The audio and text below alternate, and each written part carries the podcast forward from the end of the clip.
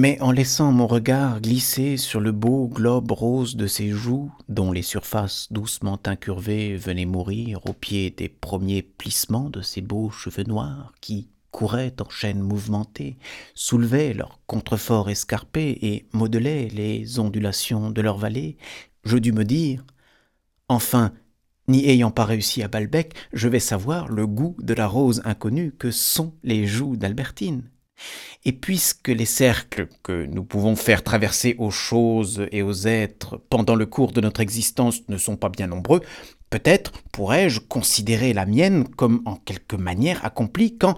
ayant fait sortir de son cadre lointain le visage fleuri que j'avais choisi entre tous, je l'aurais amené dans ce plan nouveau où j'aurais enfin de lui la connaissance par les lèvres. Je me disais cela parce que je croyais qu'il est une connaissance par les lèvres. Je me disais que j'allais connaître le goût de cette rose charnelle parce que je n'avais pas songé que l'homme, créature évidemment moins rudimentaire que l'oursin ou même la baleine, manque cependant encore d'un certain nombre d'organes essentiels, et notamment n'en possède aucun qui serve au baiser. À cet organe absent, il supplée par les lèvres, et par là arrive-t-il peut-être à un résultat un peu plus satisfaisant que s'il était réduit à caresser la bien-aimée avec une défense de cornes. Mais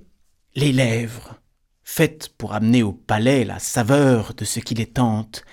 doivent se contenter, sans comprendre leur erreur et sans avouer leur déception, de vaguer à la surface et de se heurter à la clôture de la joue impénétrable et désirée. D'ailleurs, à ce moment-là, au contact même de la chair, les lèvres, même dans l'hypothèse où elle deviendrait plus experte et mieux douée, ne pourraient sans doute pas goûter davantage la saveur que la nature les empêche actuellement de saisir,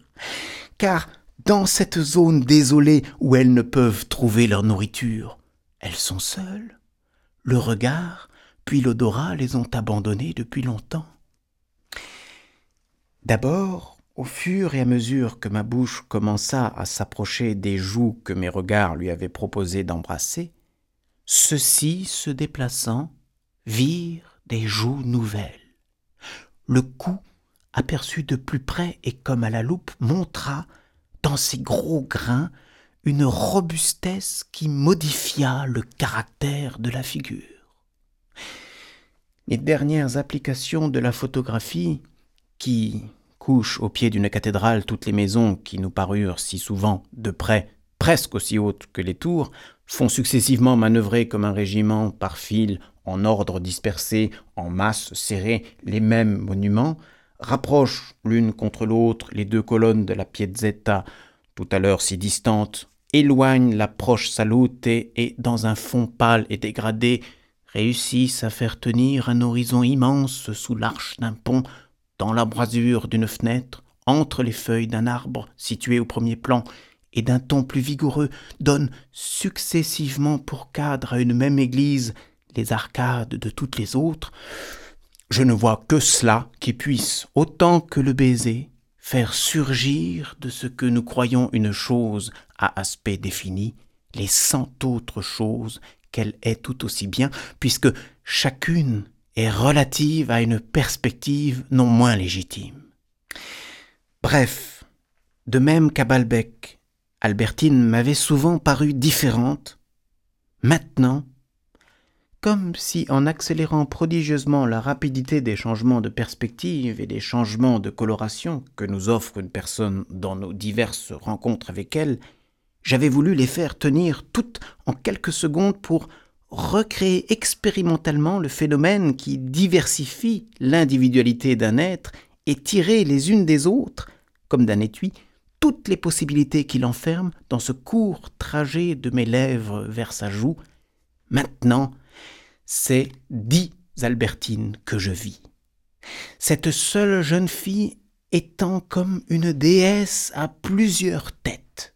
Celle que j'avais vue en dernier, si je tentais de m'approcher d'elle, faisait place à une autre. Du moins, tant que je ne l'avais pas touchée, cette tête, je la voyais. Un léger parfum venait d'elle jusqu'à moi. Mais, hélas, car pour le baiser, nos narines et nos yeux sont aussi mal placés que nos lèvres, mal faites. Tout d'un coup, mes yeux cessèrent de voir. À son tour, mon nez, s'écrasant, ne perçut plus aucune odeur, et sans connaître pour cela davantage le goût du rose désiré, j'appris à ces détestables signes qu'enfin j'étais en train d'embrasser la joue d'Albertine.